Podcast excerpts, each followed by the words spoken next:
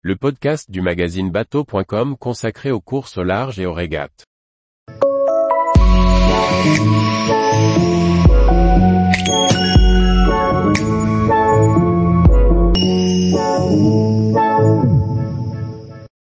Semaine olympique française, top and down pour l'équipe de France.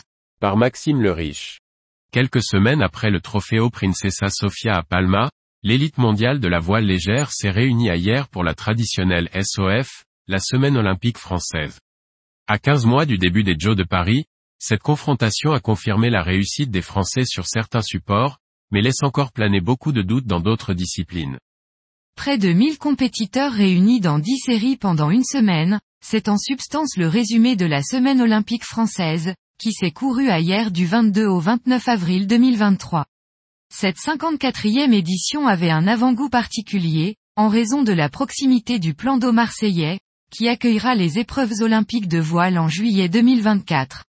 Cette SOF était porteuse de beaucoup d'enjeux pour les athlètes tricolores, en raison de la présence du comité de sélection de la Fédération française, qui définira la liste des régatiers qui participeront au rassemblement olympique. En complément de la semaine de régate de Palma, et du prochain test event qui aura lieu à Marseille cet été, les performances de tous les athlètes français sont scrutées de près. Certains sélectionnés sont déjà logiquement pressentis pour intégrer la sélection olympique, mais rien n'est encore gravé dans le marbre. Même les sélectionnés au test event marseillais ne sont pas assurés de représenter la France au Joe. Le gratin de la voile légère mondiale a dû faire face à des conditions très changeantes, en intensité comme en orientation. Si les premières régates ont été lancées par un fort Mistral, les autres journées d'épreuve ont été marquées par des vents d'est, variables et instables. Une solide condition physique et une intelligence tactique étaient requises pour s'adapter au mieux à tous ces changements.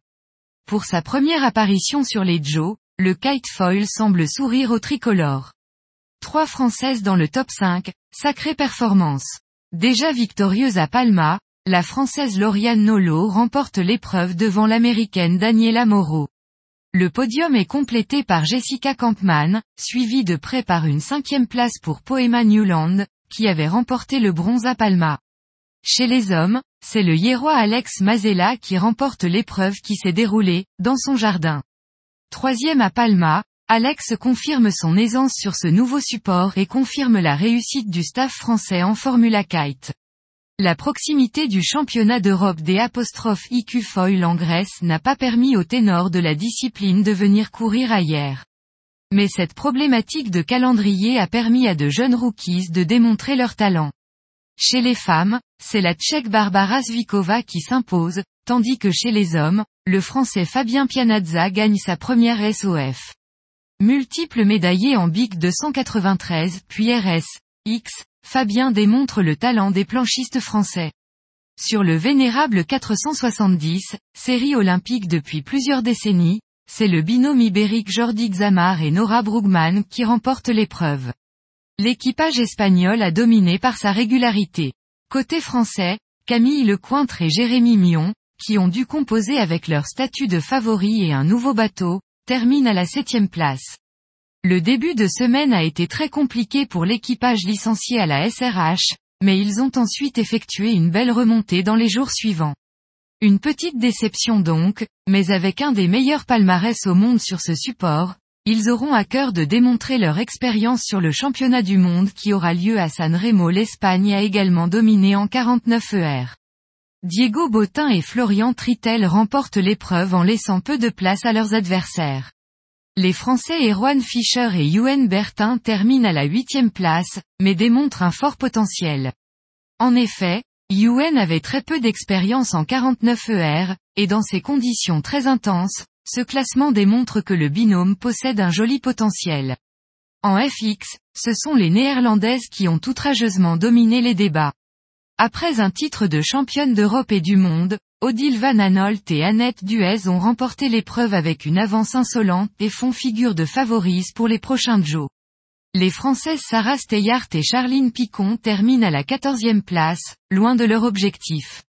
Elles cumulent toutes les deux de très bons résultats en individuel, mais la concurrence est rude sur le circuit FX.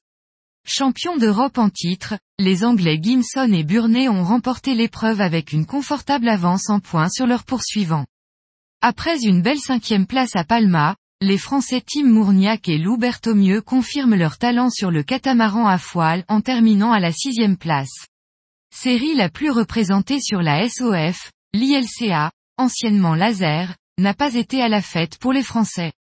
En ILCA 6, la Canadienne Sarah Douglas l'emporte d'un petit point face à la Danoise Anne-Marie Rindom. Louise Cervera, première française, se classe à la huitième position. La Hiéroise Marie Baruet, auteur d'une belle victoire dans la dernière manche, termine 16e. Pernel Michon, sélectionné pour le test event, termine à la 24e place. Habitué des podiums nationaux et internationaux, la Réthèse aura à cœur de démontrer son potentiel sur les prochaines épreuves. En ILCA 7, le tenant du titre et médaillé olympique Jean-Baptiste Bernat est arrivé blessé et n'a couru que la première journée. Sans pression du fait de sa très probable sélection pour les Joe, Jean-Baptiste a préféré se préserver pour le test event qui aura lieu cet été sur le plan d'eau officiel des Joe 2024. Tous les jours, Retrouvez l'actualité nautique sur le site bateau.com.